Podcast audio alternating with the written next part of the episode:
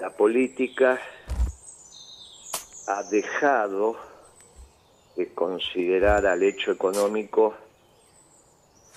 uh, parte de la estructura de conocimiento que hay que tener, sea por la práctica, si sos empresario o sindicalista, o porque has generado una información diferencial sobre el decisor político porque has estudiado economía.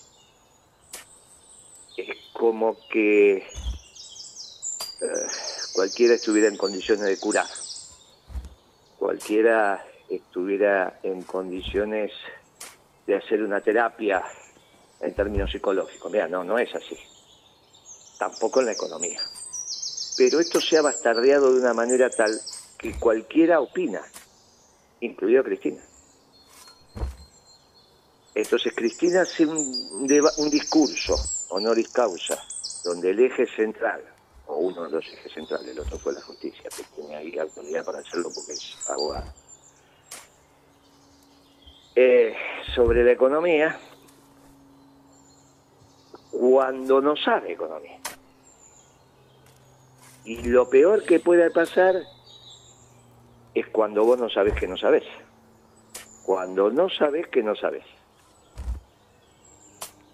Claro, como el hecho político esté imbricado con el hecho económico y más si estás en crisis, las malas conceptualizaciones económicas te llevan a pésimas decisiones políticas. Pero eso sería en el hecho de la práctica. Pero Ada avanzó un paso más y enseñó economía. Claro, ahí hay un lío bárbaro. Ahí, ahí me quiero detener. Enseñó economía de lo que vos viste como, economista. Esas placas que, que, puso.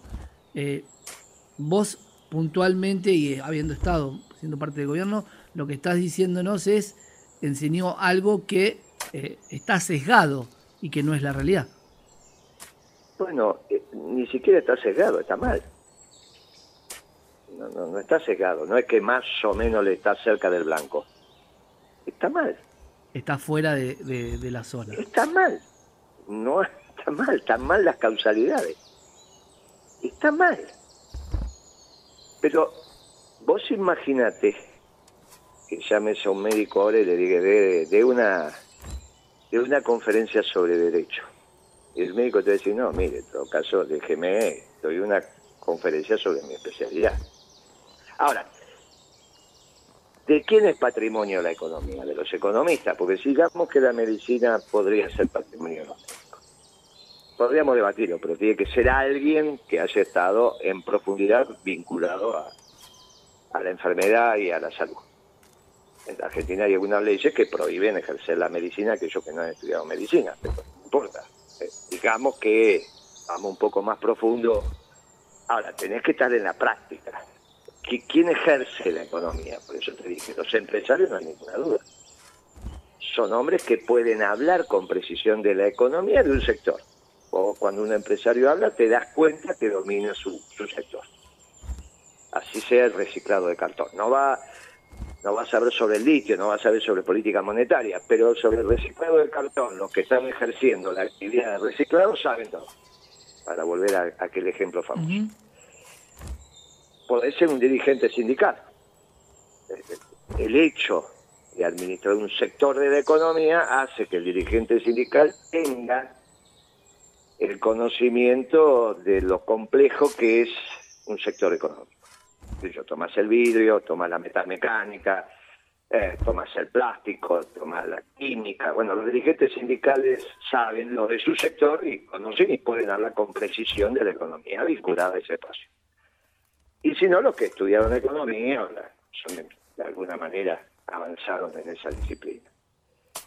Ahora, si vos no fuiste empresario, no fuiste sindicalista y no estudiaste economía, más que la lectura de algún libro, pensar que podés hablar de economía es una osadía. Pero salgamos de Cristina, vayamos a Massa.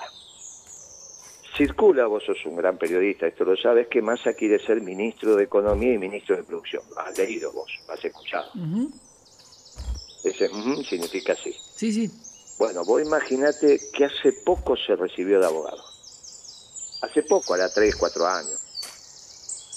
siempre trabajó en el Estado, Massa. Siempre. Desde joven entró en el ANSE, después hizo toda su carrera, después fue intendente, después fue diputado, después jefe de gabinete, o antes jefe de gabinete, después intendente. Pero nunca trabajó en el sector privado. Y no es economista. ¿Cómo se atreve a decir que puede ser ministro de Economía? Por eso te digo que el diálogo entre la política y la economía está totalmente perturbado. Se juntan Cristina y Massa, hablan entre ellos y piensan que saben de economía. No, no. ¿Así funciona un gobierno exitoso? No. No. gobierno exitoso es cada, cuando cada uno habla desde su baldosa. Cuando cada uno habla desde su baldosa en un proyecto colectivo. Y el dirigente político absorbe lo que tiene que absorber de cada uno de, su, de los que componen el equipo de gobierno y toma la decisión. A veces tiene dos campanas distintas y tiene que resolverlo. Y bueno, muy bien. Y cada uno explica las medidas que va a tomar desde el punto de vista económico, a quién perjudica, a quién no perjudica, y el presidente decide. Pero no es que opina sobre la construcción del hecho económico como fenómeno sistémico. Para eso tienen los expertos.